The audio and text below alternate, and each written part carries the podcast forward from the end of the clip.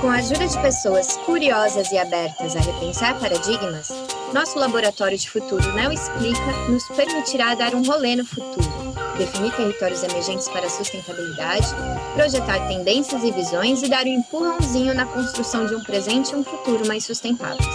Meu nome é Júnia Karst e hoje Neo Explica reuniu um time especialista para contar um pouco sobre serviços ecossistêmicos para gente. Estamos com a Luciana Alves, que é engenheira agrônoma, assessora técnica na GIZ, que é a Cooperação Técnica Alemã para Desenvolvimento Sustentável, Guilherme Birkol, biólogo e mestre em sustentabilidade pela Universidade de São Paulo e atua como consultor ambiental no terceiro setor, e Bruno Brasil, engenheiro florestal e biólogo, Atualmente pesquisa o impacto dos incêndios florestais sobre os estoques de carbono na Amazônia pelo INPA e atua como diretor técnico da BR Sejam muito bem-vindos, muito obrigado por terem aceitado o nosso convite. É um grande prazer ter vocês aqui no rolê dessa semana. Para começar, eu queria chamar o Guilherme. Gui, explica pra gente que rolê é esse de serviços ecossistêmicos. Bom, vou tentar explicar para vocês então, mas antes de mais nada eu queria primeiro agradecer o convite. É uma honra estar aqui com vocês, podendo discutir com o Bruno, com a Luciana, esse tema tão importante que são os serviços ecossistêmicos. Então, é, muito obrigado pelo convite. E vamos lá, Júnior. Então, para falar um pouquinho de serviços ecossistêmicos, eu vou passar por, primeiro, três definições, né? Só que, de antemão, já quero dizer que, apesar de serviços ecossistêmicos já estarem aí em voga faz um tempo, a definição, as definições, elas ainda são bastante como se diz, estão bastante em aberto. Né? Há várias eh, definições, muitas pessoas entendem serviços ecossistêmicos de maneiras diferentes. Mas enfim, então eu queria começar falando de capital natural. Né? Falar de capital natural, serviços ecossistêmicos e funções ecossistêmicos. Eu acho que vai dar um, um start legal para nossa conversa. Então, capital natural, é, utilizando aqui uma definição do Costanza, é mais ou menos é, são estoque de recursos naturais né, e feições ecossistêmicas, ambientais, que produzem um fluxo de benefícios tangíveis ou intangíveis. Né? Então, esse é o capital natural. O que acontece é que, a partir de um certo tempo, esses benefícios que são oriundos desses recursos naturais passaram a ser definidos como serviços ecossistêmicos. Né? Então, aí você tem como eu tinha falado, tem os recursos tangíveis e intangíveis, e a partir desses recursos tangíveis e intangíveis, a gente tem também esses, esses benefícios tangíveis e intangíveis, a gente tem os serviços ecossistêmicos, que são, na verdade, os benefícios que a gente, nós, seres humanos, conseguimos obter desse, desses recursos. Né? Então, quando a gente fala de serviços ecossistêmicos, a gente sempre coloca um referencial antrópico, né? o que, que o homem consegue obter de benefício desse recurso natural, dessa feição ambiental, desse, desse ecossistema né?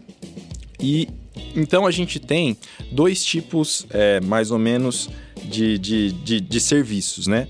A gente tem um serviço que é relacionado a um tipo de recurso que a gente chama de estoque fluxo, é um recurso sólido, por assim dizer, aquela coisa que você consegue pegar da natureza, aquela provisão, comida, água, são coisas sólidas que você consegue produzir. E tem os benefícios oriundos dos recursos fundo-serviço. São, por exemplo, a regulação climática, é, a manutenção da ciclagem de nutrientes, são um tipo de benefício, são uns benefícios que vêm desse, desse, desses recursos naturais é, de características mais fundo serviço. Né? Então, o que a gente pode dizer é que os recursos, os serviços ecossistêmicos podem ser diferenciados entre uns bens, aquela coisa sólida que a gente pega, e os serviços que vêm da floresta. Né?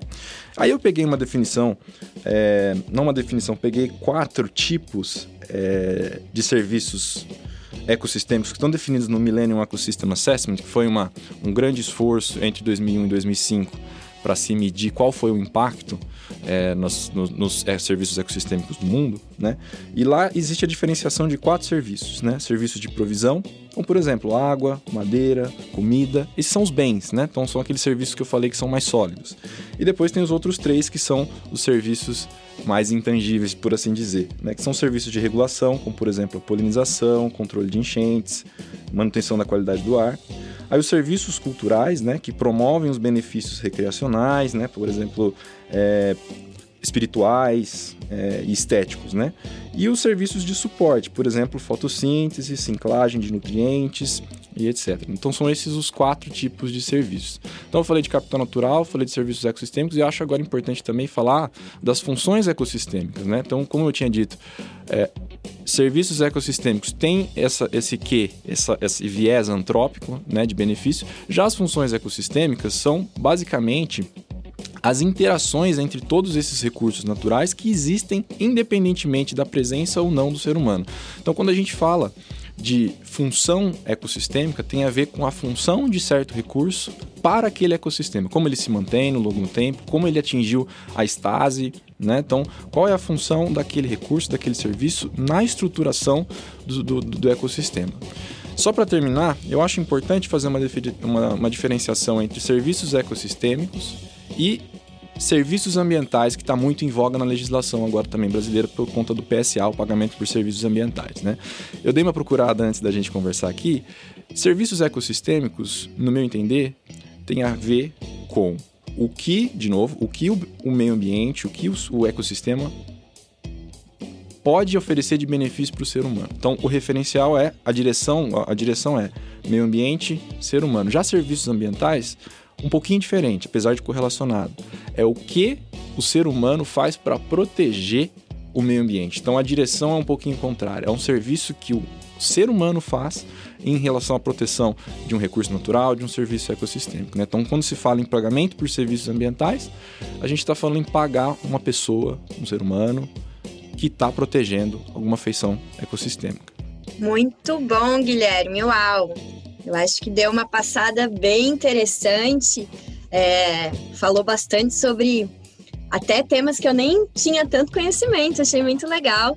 E pelo que você disse, já deu para perceber, né, nessa conversa, quanto quão importante é para a manutenção da vida, né? Eu acho que é, a gente aqui nesse planeta não poderia viver sem esses serviços nos, nos fornecendo é, ar, água, enfim. E aí eu acho que você falou é, vários elementos e eu queria trazer agora o Bruno para a conversa, né? Que o Bruno ele participou do grupo de desenvolvimento da metodologia do FSC para avaliação do impacto do manejo florestal sobre os serviços ecossistêmicos. E, além do FSC, existem outras metodologias, outros tipos de abordagem, de abordagem que fazem esse levantamento e avaliação desses serviços, né? Então, Bruno, você poderia trazer um pouco para a gente como que os serviços eco ecossistêmicos podem ser mensurados? Quais são esses parâmetros e esses referenciais utilizados, já que né, tem tantos tipos de serviço e tem tantas formas né, da gente é, entendê-los? Sim, uh, bom, o Guilherme deu um, fez uma explanação é, abrangente né, sobre os conceitos envolvendo serviços ecossistêmicos, capital natural, uh, funções ecossistêmicas, né, serviços ambientais. Na explanação dele, a gente pôde ver que é um tema vasto, né, um conceito amplo, né, que abarca uma série de, de processos naturais e a sua e, e, e de que forma esses processos naturais servem, valendo-se de uma lógica utilitarista, né, de alguma forma ao homem, né? então, é, mensurar, né, um serviço ecossistêmico não é uma coisa que pode ser feita de acordo com uma única metodologia. Né? Existem diversas metodologias para mensurar serviços ecossistêmicos específicos, né? Ah, então a gente pode, é, talvez, dissecar o assunto, né? Falando de serviços ecossistêmicos específicos e metodologias específicas, né? Vamos pegar um serviço ecossistêmico, vamos começar do básico, que é mais tangível, que é mais comum para nós pensar, né? Vamos falar um pouquinho da regulação do clima global, né? que é feita pela manutenção dos estoques de carbono, né, ou pelo, pelo, pela fotossíntese, pela remoção do carbono atmosférico. Né? Esse serviço ecossistêmico ele pode ser ah, mensurado é,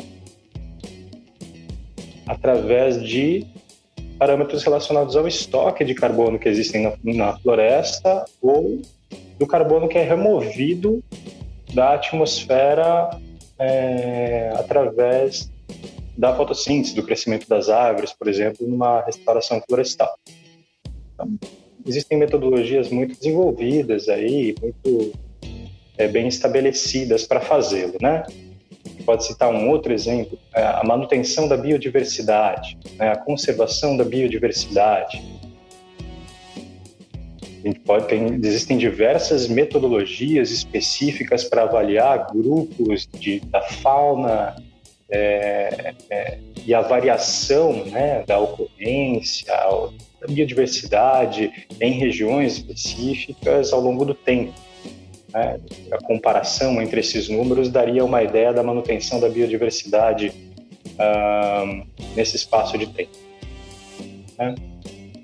Um, e assim por diante, né? A gente poderia também evocar aqui algumas metodologias para avaliar a evapotranspiração, né, das plantas ou da ou da floresta como um todo para realização de inferências sobre a capacidade que uma floresta tem de regular o regime de chuvas em uma outra região, né, valendo-se de uma lógica de telecomunicações, né, de é, entre a região amazônica e o sudeste, por exemplo, né, de, enfim, é um tema é um tema vasto, né, e, e as metodologias elas diferem em função é, da diversidade de aspectos inerentes ao que se chama de serviço ecossistêmico numa expressão só. Uh, o que é, é, um aspecto né, que talvez seja digno de nota seja as iniciativas de certificação dos impactos é, monitoráveis. Né? O FSC, né, o Conselho de Manejo Florestal, ele tem uma iniciativa única de certificação, sendo um padrão reconhecido, né, um padrão de, talvez, posso dizer sem medo de errar, né, um padrão que tem a maior credibilidade, né, dentre os esquemas de certificação é, ambiental, né, falando de uma forma bem ampla. É, então, é, é o FSC ele lançou mão de uma iniciativa de certificação do impacto das atividades de manejo florestal sobre os serviços ecossistêmicos. Tá? E isso é uma coisa um tanto quanto inovadora, não é uma coisa que se, uh, que se vê por aí. E aí ele propõe métricas específicas né, para avaliação, é, é, avaliação bom, do impacto do manejo florestal sobre os serviços ecossistêmicos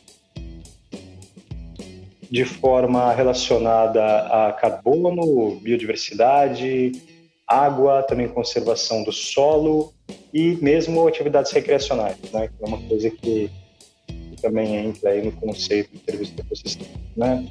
Nessa lógica, né, nesse padrão, existem critérios específicos que podem ser utilizados de maneira é, simplificada para comprovar né, de que forma é, esses benefícios deles são alcançados né, ao longo do tempo, é, através da, das atividades do manejo florestal.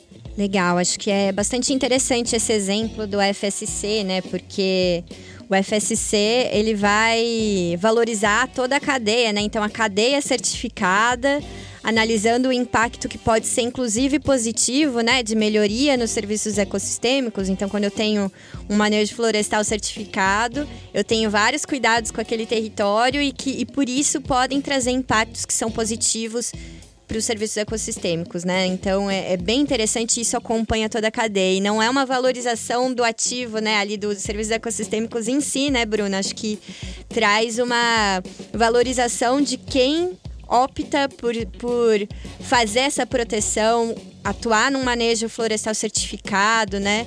Ele, ele, ele carrega esse, essa declaração ao longo da cadeia. Bem colocado. Os serviços ecossistêmicos todos emanam, quando você traz a lógica de serviços ecossistêmicos, está falando de serviços prestados pela natureza. Né? Então, eles estão relacionados à conservação ambiental. Logo, eles estão relacionados à manutenção da cobertura florestal. Né? O serviço ecossistêmico pode ser prestado a partir de um, um ecossistema preservado. Quando você faz um manejo florestal, você cuida, você tem uma boa gestão do território, você cuida da cobertura florestal, você cuida da manutenção cobertura florestal por conta dos serviços ecossistêmicos associados àquele ecossistema preservado. Então, o, o procedimento, né, é, PTC Pro 3006, o que ele vem fazer, na verdade, é reconhecer o que os empreendimentos de manejo florestal, o pessoal que trabalha com isso, já faz. Então, ele cria uma métrica simplificada para que isso possa ser reconhecido é, é, pelo padrão internacional, em primeiro lugar, né, através do esquema de certificação, e depois, como você colocou, por toda a cadeia de, de, de, de valor formada a partir da floresta até o consumidor final.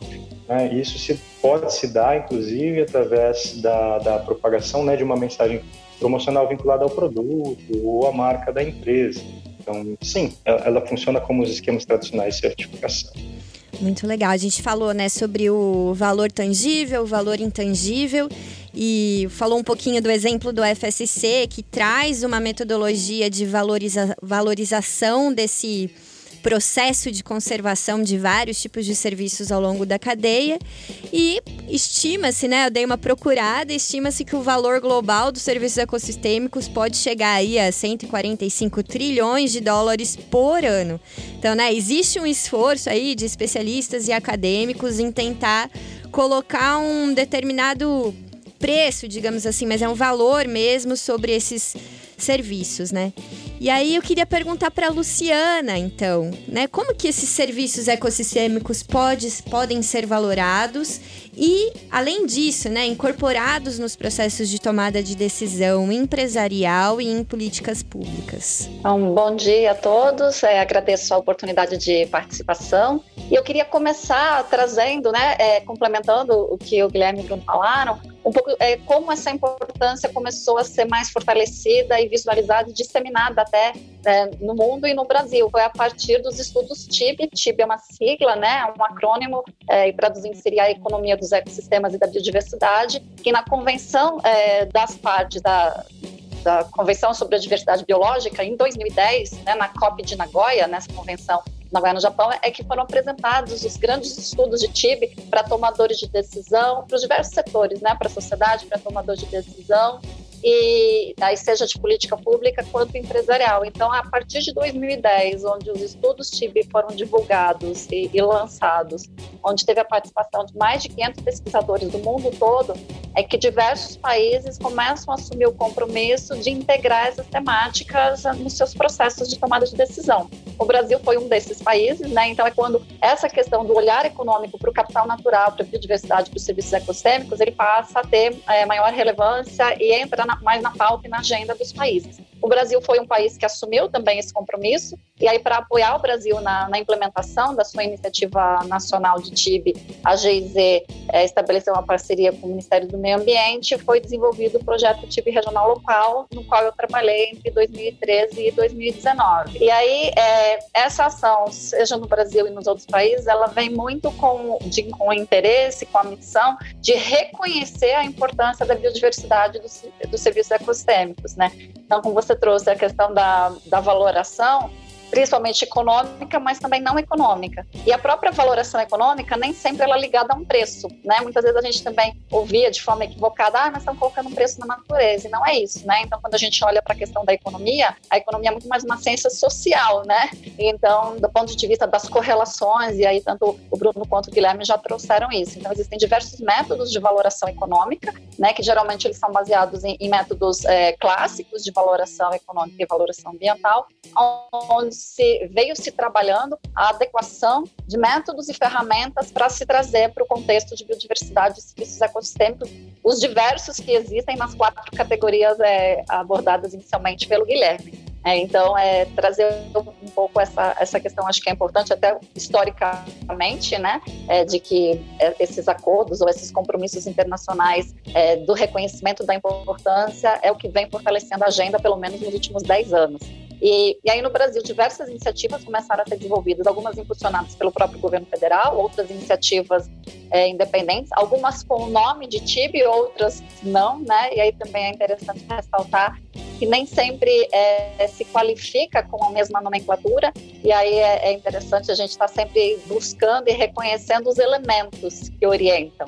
Né? Então, acho que isso também é algo que eu gostaria de estar, tá, de tá trazendo e que o desenvolvimento de métodos, ferramentas, casos experimentais, né, casos piloto, que seja para teste dessas ferramentas, seja para uso na tomada de decisão, ele é bastante importante para realmente estar tá, é, fortalecendo. Outra coisa que eu queria trazer é a questão dos aspectos, né? Então, assim, quando a gente fala da valoração ou do serviço ecossistêmico, da importância, seja para tomada de decisão para política pública ou para a questão empresarial, olhar principalmente dois aspectos é muito interessante. Um aspecto é de dependência, é tanto assim, o quanto aquele agente, aquela sociedade, aquele município, né, aquele território, ele é dependente dos diversos serviços ecossistêmicos, assim como o quanto algumas tomadas de decisão, seja de legislação, de política pública ou até decisão empresarial, vai impactar. E aí a gente entra num conceito de externalidade, que também pode ser positiva, algumas ações são externalidades positivas, mas geralmente é, se configura mais externalidade negativa ou impacto negativo. Então, queria trazer um pouco essa abordagem que é mais, talvez, é, com um zoom mais ampliado e que é extremamente importante que sejam complementadas pelos casos, pelas práticas e também pela teoria, como, como trouxe o Guilherme no início aí da nossa conversa. Muito interessante. Acho que essa economia do ecossistema ela vem junto com uma bioeconomia cada vez tomando mais corpo, né? E você trouxe uma coisa muito interessante que é a valoração considerando o aspecto da dependência do serviço ecossistêmico para o negócio, para um negócio, né? Então a gente vê, por exemplo, tem aquele estudo, né, do, do Nobre que fala sobre os rios voadores e como que o desmatamento, por exemplo, pode impactar na agricultura do país, né? Então é tudo muito integrado, né? Eu acho, eu acho muito interessante essa visão que você traz sobre essa dependência né? Muito legal. Acho que a gente deu uma contextualização para o pessoal bastante ampla e bastante interessante, porque os serviços ecossistêmicos a gente acaba ouvindo muito, mas pouca gente, né? A gente não, não, acaba não aprofundando. Então é muito esse contexto traz essa base teórica e de como as coisas têm sido pensadas até agora e, e a partir de, desse momento a gente vai para as tendências. Qual, daqui para frente, né? quais são as tendências que existem em relação a esse tema.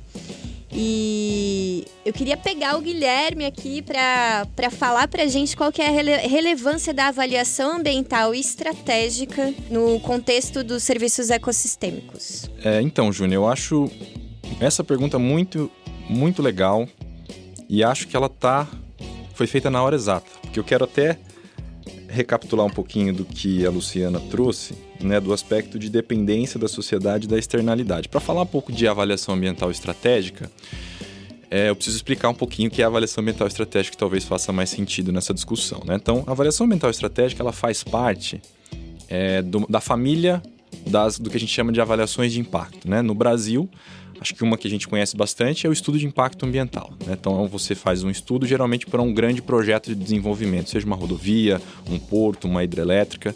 Então, você faz um estudo de impacto ambiental para saber, de antemão, com antecedência, né, o que a gente chama de quais, quais vão ser os impactos daquele, da, daquela, daquele desenvolvimento, daquele projeto no meio ambiente. Né? Então dá para ver que esse tipo de avaliação é o que a gente chama de ex ante, né? contrapondo um pouquinho da avaliação que o FSC faz, que é ex post. Né? Então você faz uma avaliação ex ante anteriormente àquele projeto, você faz uma avaliação prévia do meio ambiente. E o FSC ele já vê o contrário, qual foi o impacto, né, por assim dizer, daquele empreendimento florestal no no, na provisão dos serviços ecossistêmicos. Então, só para diferenciar um pouquinho esses tipos de avaliação. E a avaliação ambiental estratégica, ela também avalia o impacto ex ante, de antemão, do que? Das propostas de políticas públicas, né? das ações estratégicas, PPPs, políticas, planos e programas. Né? Então, vão, quais vão ser os impactos daquela política, sei lá, política, do, por exemplo, plano diretor, no aspecto no âmbito municipal? Qual vai ser o impacto daquele plano diretor no, no, no, meio ambiente, o que, que ele vai fazer. Então você faz um nível acima do nível de projeto. No nível de projeto você está lá no chão realmente fazendo um impacto no meio ambiente. Em, num nível estratégico, planos, políticas e programas, você não sabe ainda vai ser, onde vai ser aquele desenvolvimento. Você pressupõe que, por exemplo, a região leste da cidade seja melhor para tal tipo de, de desenvolvimento, mas você não sabe exatamente aonde. Você sabe que é na região leste. Então você vê as aptidões, né? Falando do ponto de vista de, de, de planos políticos e programas é, de uso do solo, né? De ordenamento territorial. Então agora eu vou responder a pergunta, né? Sabendo que avaliações ambientais estratégicas lidam com a avaliação de, prévia de ações estratégicas, qual que é a importância da avaliação no contexto de serviços ecossistemas? Bom, eu acho que essa pergunta pode ser feita das duas formas. Qual a importância da, vou chamar de AE agora, tá? Qual a importância da AE no contexto de serviços ecossistêmicos? Qual a importância dos serviços ecossistêmicos na AE? Bom, então eu vou começar pelo primeiro. Qual a importância da AE para os serviços? Importante é porque a avaliação ambiental estratégica ela é uma forma de você incluir o debate, incluir a parte de serviços ecossistêmicos nas políticas públicas, né? Então ela chama exatamente a avaliação ambiental estratégica como se fosse uma ação política mesmo, porque todos os planos, políticas e programas hoje eles fazem uso bastante de uma lógica econômica. O que, que o, o, aquela prefeitura vai ganhar com isso? Como que a gente vai fazer? Será que vai vir mais é, investimento na cidade? Será que não vai? Então cria-se uma ferramenta, né? de legislação chamada avaliação ambiental estratégica, com um ambiental ali, justamente para você dar um pouco mais ênfase na na parte ambiental e socioeconômica. Né? Eu já vi gente falar assim, não, mas isso que a gente está fazendo aqui é uma avaliação estratégica, não é uma avaliação ambiental estratégica. Bom, sim, mas de novo como um, um aspecto mais político, né? por assim dizer, para trazer a importância do meio ambiente na criação de políticas públicas. Então essa é a importância da E. Né? E qual é a importância dos serviços ecossistêmicos para a E? Bom, então quando a gente faz uma avaliação prévia, geralmente você considera o impacto de uma política, de um plano de programa no meio ambiente. Só que quando você fala meio ambiente, geralmente as pessoas dividem, geralmente os planejadores dividem, por exemplo, é, meio físico, meio biótico, abiótico, né? Então você você como se, você presta atenção nas feições ambientais. E quando você usa um conceito estruturante como serviços ecossistêmicos, já deixa claro de antemão o que, que vai, qual vai ser aquele impacto para nós mesmos, porque os serviços ecossistêmicos têm esse viés antrópico. Então você, além de usar, além de prestar atenção no impacto no meio ambiente, você já deixa claro qual que é o impacto para você, né, para o ser humano, para aquela sociedade, para aquela comunidade, para aquele território, né? Então acho que entra aquele aspecto que a Luciana trouxe de dependência. Qual vai ser o impacto da minha política, do meu plano, do meu programa nesse serviço ecossistêmico que ele é tão importante, do qual eu sou dependente, né? Avaliar de antecedência quais vão ser as externalidades, né, positivas ou negativas desse plano, desse político programa para a provisão, a manutenção, né, dos serviços ecossistêmicos. Então, qual que é, qual que é o, o, o probleminha aqui falando agora no contexto do Brasil? É que o Brasil, diferente de, por exemplo, os Estados Unidos e quase todos os países da Europa, não, não tem avaliação ambiental estratégica como um instrumento em regulamentação. Ele não está regulamentado no Brasil. O que se tem de avaliação ambiental, do ponto de vista de gestão ambiental no Brasil regulamentado, é o estudo de impacto ambiental, só de projeto. Então, no Brasil, a gente está esperando ele desde pelo menos 2007, tem um projeto de lei que ele está parado, está com o deputado Kim Kataguiri, é, que eu inclusive tem os seus percalços, tem o seu lado bom, tem o seu lado ruim, porque fala-se do, do a flexibilização do EIA-RIMA, mas ao mesmo tempo também prevê a criação desse instrumento da EI que, no meu entender, é muito importante para as políticas públicas do Brasil. Muito bom. É, são vários níveis, né? A gente pode olhar as questões num ponto de vista federal e amplo, a Amazônia interferindo, já vai descendo no território, de repente a gente vai no projeto ali, naquele território menor. Então, é um assunto realmente muito amplo e que pode estar em várias camadas, né? A gente pode discutir diversas camadas. E aí queria trazer a Luciana, né? A Geisela tem atuado aí com o tema nos últimos anos. Então, eu queria saber quais são essas tendências de abordagem, né, que tem sido pensada, e se você puder contar para gente também quais são os projetos, né, que têm sido realizados né, dentro dessa abordagem pela GIZ. Bom, então, assim, é, trazendo até um pouco o que o Guilherme falou agora, né, da questão de, de território, planejamento territorial, é esse projeto que eu citei, né, que foi um projeto de sete anos que a GIZ desenvolveu junto com o governo brasileiro, junto ao Ministério do Meio Ambiente, ele foi um parceiro multiator e multinível, como você mesmo disse, né, tem várias escalas, tem várias esferas. Então, esse foi um projeto multiatores e multinível, porque ele trabalhou tanto com o governo federal, quanto com alguns estados, quanto com alguns municípios, e aí muito do ponto de vista de apoio para desenvolvimento de políticas públicas e esses apoios eles se deram desde o desenvolvimento de capacidade, desenvolvimento ou aprimoramento de métodos e ferramentas, seja de valoração, seja de processos e abordagens de integração dos serviços ecossistêmicos, mas principalmente para dois, diria, dois eixos de atuação, né? A questão do planejamento territorial,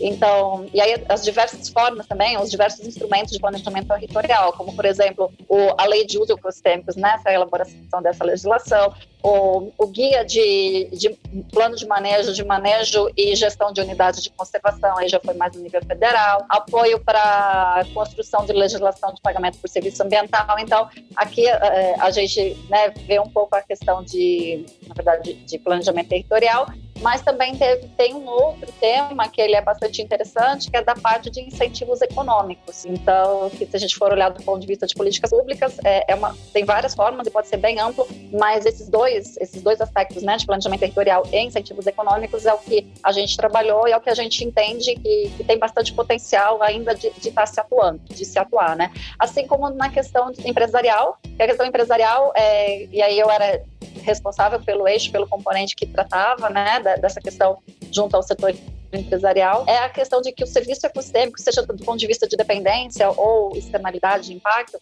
ele é mais um elemento para tomada de decisão, né? Então, assim, ele ser entendido é muito do ponto de vista da gestão de risco. Né? Então, assim, as empresas já têm várias categorias de risco que ela considera, vários elementos de risco. Então, é, nesse sentido de ser mais um elemento. E a gente vê que como tendência já tem aí muitas certificações, né, como o próprio FSC desenvolve, é, que desenvolveu o olhar específico para um escopo de serviço ecossistêmico, mas a gente também tem ligado a questão do mercado financeiro, né? Muitos bancos, muitos é, quando vai, a empresa vai tomar um crédito ou vai ter um investidor, já se pergunta muitas coisas, então já está no escopo da questão financeira também esse olhar da, do risco relativo ao capital natural, assim como, por exemplo, o índice de o índice da bolsa, né? O índice de sustentabilidade da, da Bolsa de São Paulo já tem também uma categoria, uma parte que olha né, nos seus questionários. Então, acho que a tendência é, é que assim, essa abordagem veio para ficar, seja com o nome de serviço ecossistêmico, seja com o nome de capital natural, porque né, realmente esses conceitos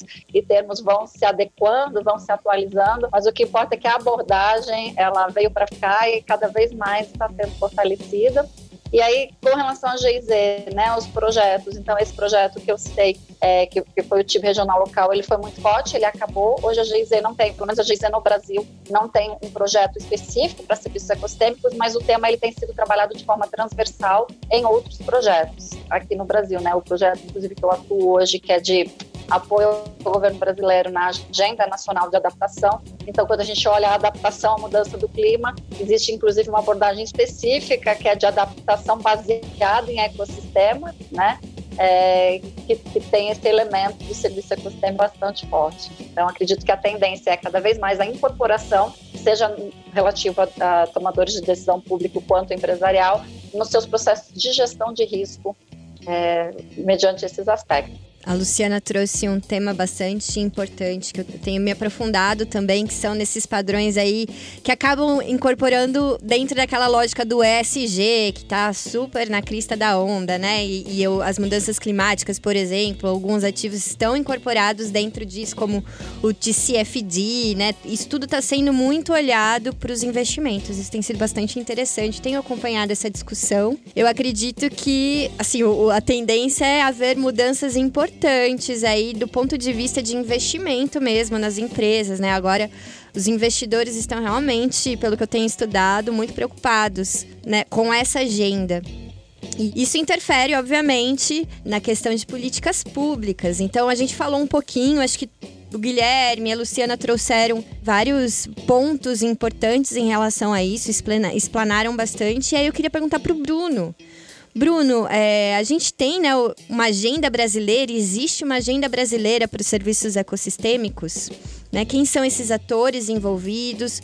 Quais são os principais desafios? Quais são as oportunidades dessa agenda? Uh, primeiro, eu queria concordar com a Luciana. Acho que ela foi muito feliz em compartilhar conosco a sua visão, sua perspectiva de que os nomes mudam, né? Uh, os conceitos talvez utilizados mudem para abordar uma matéria específica, mas a matéria não vai deixar, não deixa de ser abordada. Pelo contrário, né? A gente vai ter cada vez mais preocupação ambiental de 2020 a 2030, né, nos próximos 10 anos, porque a pressão sobre os recursos naturais não vai diminuir, né? Então, quanto maior a pressão, maior será premente as ações de conservação né, do recurso natural. E aí, outros mecanismos que a gente nem conhece hoje vão acabar surgindo para que a gente consiga atingir esse objetivo, sejam mercadológicos ou outras outros instrumentos econômicos, né, como os que foram é, trazidos aí pela, pela Luciana, tem relação é, com como, por exemplo, o banco pode ou não investir em uma determinada iniciativa, né, baseada no risco que ela representa, né, de impacto sobre um dado recurso natural. Então, é, concordo plenamente, né. É, e falando um pouco é, de uma agenda, né, como eu disse anteriormente, a agenda para serviços ecossistêmicos, ela ela está ligada à agenda ambiental, né? Então a gente não pode deixar de falar que essa agenda hoje no Brasil, ela ela está prejudicada, né? A gente tem cenário de desmatamento, é, está aumentando, degradação florestal, incêndios florestais em níveis alarmantes, então não é uma é uma agenda é, prejudicada. Né? Temos que falar. Agora, é, trazendo alguns componentes, né, podemos também ter, um, ter uma perspectiva positiva né, sobre a matéria. No campo, campo jurídico, existe um conjunto de leis é, grande né, que evocam a questão de serviços ambientais, leis, decretos ou mesmo projetos de lei, tanto em nível federal quanto estadual, né, Recentemente, o governo, o Ministério do Meio Ambiente lançou né, o programa, programa Floresta Mais, que traz um componente de valoração do serviço ambiental muito baseado ainda na lógica do carbono, que é talvez o serviço para o qual se tem uma métrica mais desenvolvida, mais crível, mais plausível, mais aceita, mais comercializável. Né? Então, é, tendo, né, novamente, né, evocando aí uma perspectiva positiva, né, é um exemplo de um, de um, de um, um ponto que possa ser digno de, é, que é digno de nota, que possa ser citado como um avanço na agenda para serviços ecossistêmicos no Brasil hoje. Ah, para além disso, eu acredito que, que, o setor privado esteja puxando muito a pauta. Né? Com, como você disse, Júnior, essa, essa essa preocupação, essa, essa abordagem de ESG, né? Então, é, as iniciativas né, no setor privado relacionadas à, à conservação, preocupações é, correlatas a isso, estão é, é ganhando né, um certo protagonismo e eu acredito que assim vai continuar. Né? Para tendências dentro dessa, dentro dessa, dentro dessa pauta, eu acredito que a gente vai cada vez mais é, ter uma abordagem holística, assim, menos focada, menos focada em carbono, mas mais focada. Isso não vai sair da pauta, né? Carbono não vai sair da pauta, porque mudança climática não vai sair da pauta e, e a quantidade de partes por bilhão de dióxido de carbono na atmosfera não vai deixar de ser uma preocupação nos próximos anos. Mas eu acredito que a gente vai começar a pensar de uma forma um pouco mais ampla é, para olhar também para a biodiversidade, para olhar para a água, né, para olhar para a conservação do solo, à medida que esses recursos forem se tornando cada vez mais escassos. Né? Hoje já se levanta, por exemplo, possibilidades de. É, já se fala né, de, de, um, de um cataclisma em função de uma extinção massiva, um outro evento de extinção massiva de espécies, né, perda massiva da biodiversidade em função do grau de operação que a gente está realizando no planeta. Então isso, isso novamente vai, vai, vai, vai trazer a necessidade de valorar né, esse ativo para que ele possa ser conservado dentro de uma lógica econômica.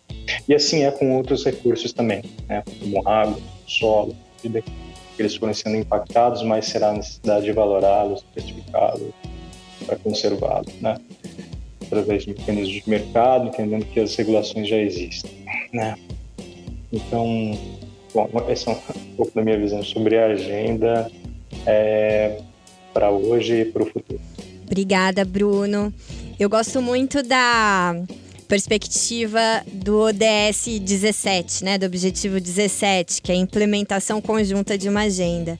Hoje, se a gente pensar, né, não tem como implementar se não for a, o, o, Estado, o governo, né, a, a iniciativa privada e também a gente. Eu gosto muito de trazer a responsabilidade do consumidor também, né? Eu acho que, é, como indivíduos, nós também fazemos parte de todo esse universo e a gente também tem poder, né? O consumidor também tem poder de de repente estar tá incentivando políticas e, e, de repente até pensando aí no, no, no que foi trazido né, do FSC, optando por é, produtos e serviços que tragam essa perspectiva de da valoração mesmo do, do, da biodiversidade, enfim, dos serviços ecossistêmicos.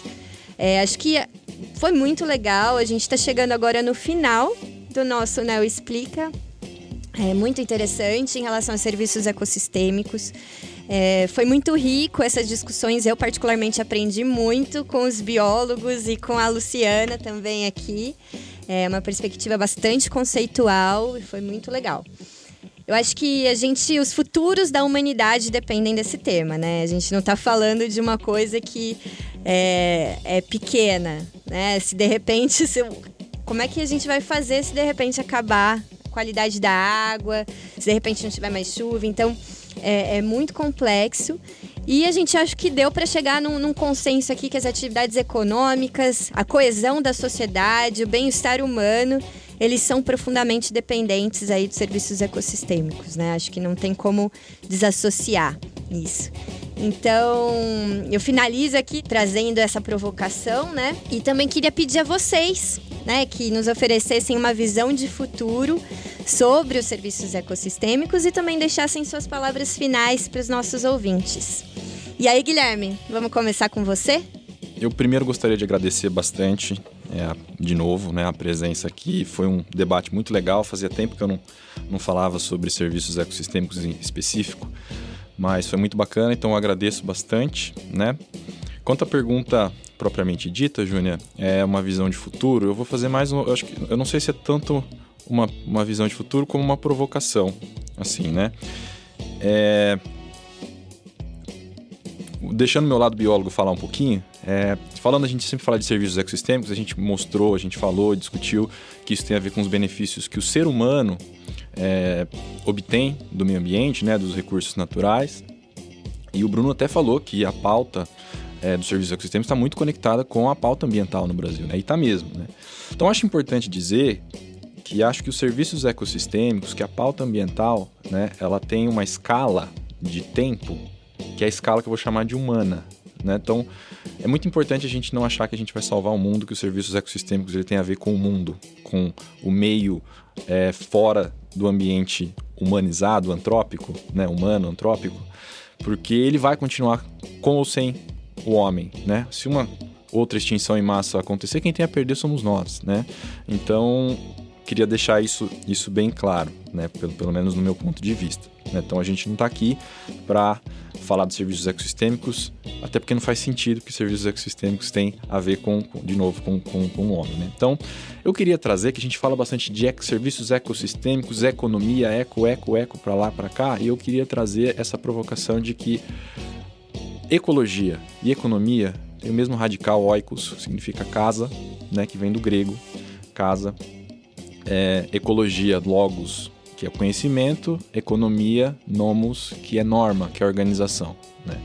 A Luciana trouxe na fala anterior dela que muitas das, das, das ferramentas de mensuração são o que a gente chama de clássicas, né? ferramentas da economia ambiental ou economia dos recursos naturais ou economia da poluição, que tenta, por meio de modelos matemáticos, né, falar assim, bom, se tem um, um, um recurso que ele está acabando, vamos achar o ponto de equilíbrio, é a economia clássica. Né?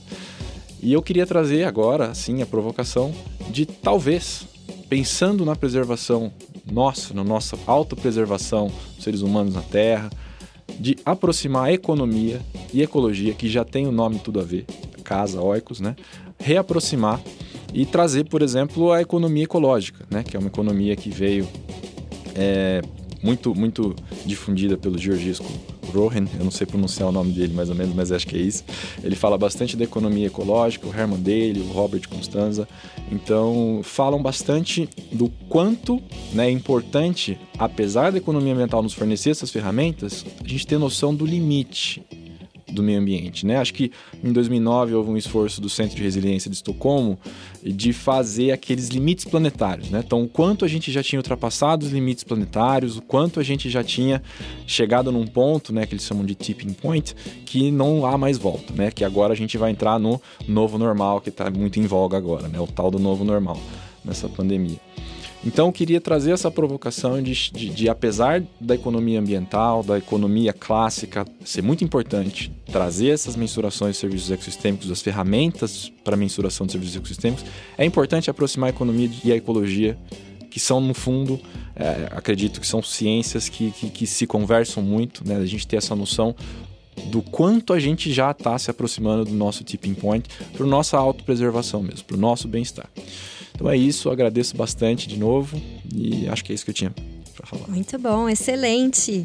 Luciana, conta pra gente suas visão de futuro e suas palavras finais também para os ouvintes. Bom, como palavras finais, obrigada. Como palavras finais é agradecer de participar a participação, né, a oportunidade. Assim como o Guilherme colocou, eu também fazia já algum tempo que não, mais de um ano que o projeto específico, né, de serviços ecosistêmicos foi concluído e que eu não abordava a temática assim em discussões, em eventos. É, então acho bem interessante poder trazer e contribuir também e ouvir, né, os demais que, que participaram. Eu acho que como visão de futuro, na verdade, fica um convite, né, para e aí eu usaria a palavra de integração. Né, assim, nessa, nessa visão de que o serviço ecossistêmico, capital natural, esses contextos, eles não são isolados, não vão ser isolados, faz parte do sistema. Então, assim, e também pensar que quando a gente tenta integrá-los, quando a gente busca integrá-los, né, nas práticas, aí de cada um de nós como cidadão, ou de cada um de nós como profissional, onde a gente está atuando no momento, a gente busca trazer a abordagem com a visão de integração, a gente vai fazendo, né? Porque e aí mesmo que faça pequeno, mesmo que faça piloto, mesmo que faça experimental, essa é a forma que a gente vai construir o futuro e fortalecer o tema é, agora e daqui para frente. Acho que fica esse convite da integração constante. Muito obrigada, concordo plenamente. Integrar tudo é a melhor opção. E aí, Bruno, por favor, vamos com você agora. Uh, eu agradeço também a oportunidade de participar desse, desse debate, muito rico, interessante. É, eu acredito que, que o conceito né, de serviços ecossistêmicos seja importante porque ele conecta, ele conversa diretamente com as pessoas e ele é capaz de conectar, de fazer com que as pessoas percebam a importância da natureza, né, que pode ser, pode ter uma importância é, é, difusa num primeiro momento, né, pode não ser exatamente tangível, mas a partir do momento em que ele percebe que existe um serviço sendo prestado, né, é, isso pode mudar, né? pode haver uma mudança de perspectiva. Então é interessante que a gente utilize esses conceitos e que a gente mova esforços para monitorar né, o impacto das nossas ações sobre os serviços ecossistêmicos, que a gente tente, na medida do possível, né, através das lógicas de mercado, de valorar e precificar, comercializar ativos ambientais oriundos né, da manutenção ou da recuperação dos serviços ecossistêmicos para que possam a gente possa realmente usar as ferramentas da nossa economia em prol da sua conservação. Né? Um, isso é importante. É, também, ah, também vale a pena dizer, é, muitas vezes, né, a pessoa, né, o, um indivíduo né, dentro da nossa sociedade pode até entender a importância e a relevância do tema que a gente está trazendo, mas pode ficar em dúvida, mas o que eu posso fazer em relação a esse tema tão vasto né, que as pessoas estão discutindo? Eu, eu reconheço a importância, mas o que eu posso fazer eu com a minha vida, que eu tenho para levar? O que eu posso fazer a respeito, né? Então, né, mais uma vez, né, a gente evoca aí o poder de que cada de consumidor, né, que cada indivíduo tem, né? Uma coisa que você trouxe de forma muito forte na sua fala, né?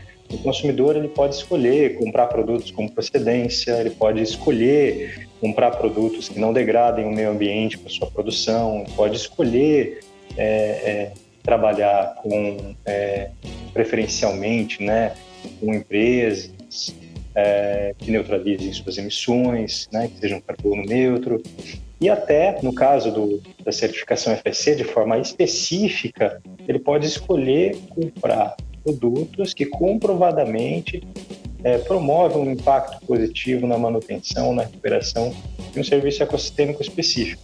Tá? Ah, então, esse é o maior poder, talvez, de um indivíduo dentro da nossa sociedade, que tem essa lógica de consumo, essa lógica capitalista e essa lógica de consumo. Né? Alterar suas decisões na hora de comprar produtos, uh, para que isso possa influenciar a maneira como eles são, toda a cadeia, né, de baixo para cima, e a maneira como eles são produzidos, né? Muito obrigada. Eu queria agradecer demais esse papo, esse rolê. Foi um rolê incrível. Muito obrigada, Guilherme. Muito obrigada, Luciana e Bruno. É, espero que vocês tenham gostado. Espero que os nossos ouvintes tenham gostado desse rolê também. E aí eu finalizo então pedindo para que vocês não percam o próximo episódio do Não Explica. É, nós estamos em todas as redes sociais, estamos em todas as plataformas digitais e agora você também pode acompanhar o Neo Explica pelo YouTube para conhecer quem são quem esse pessoal aí que está falando sobre temas tão interessantes como serviços ecossistêmicos. E é isso, pessoal. Curta, comente, compartilhe. E se você quiser é, trazer alguma contribuição, colocar a sua. Quem você quer ver, um tema que você gostaria de ouvir no próximo episódio, nos próximos episódios, deixa lá pra gente. Muito obrigada e até a próxima.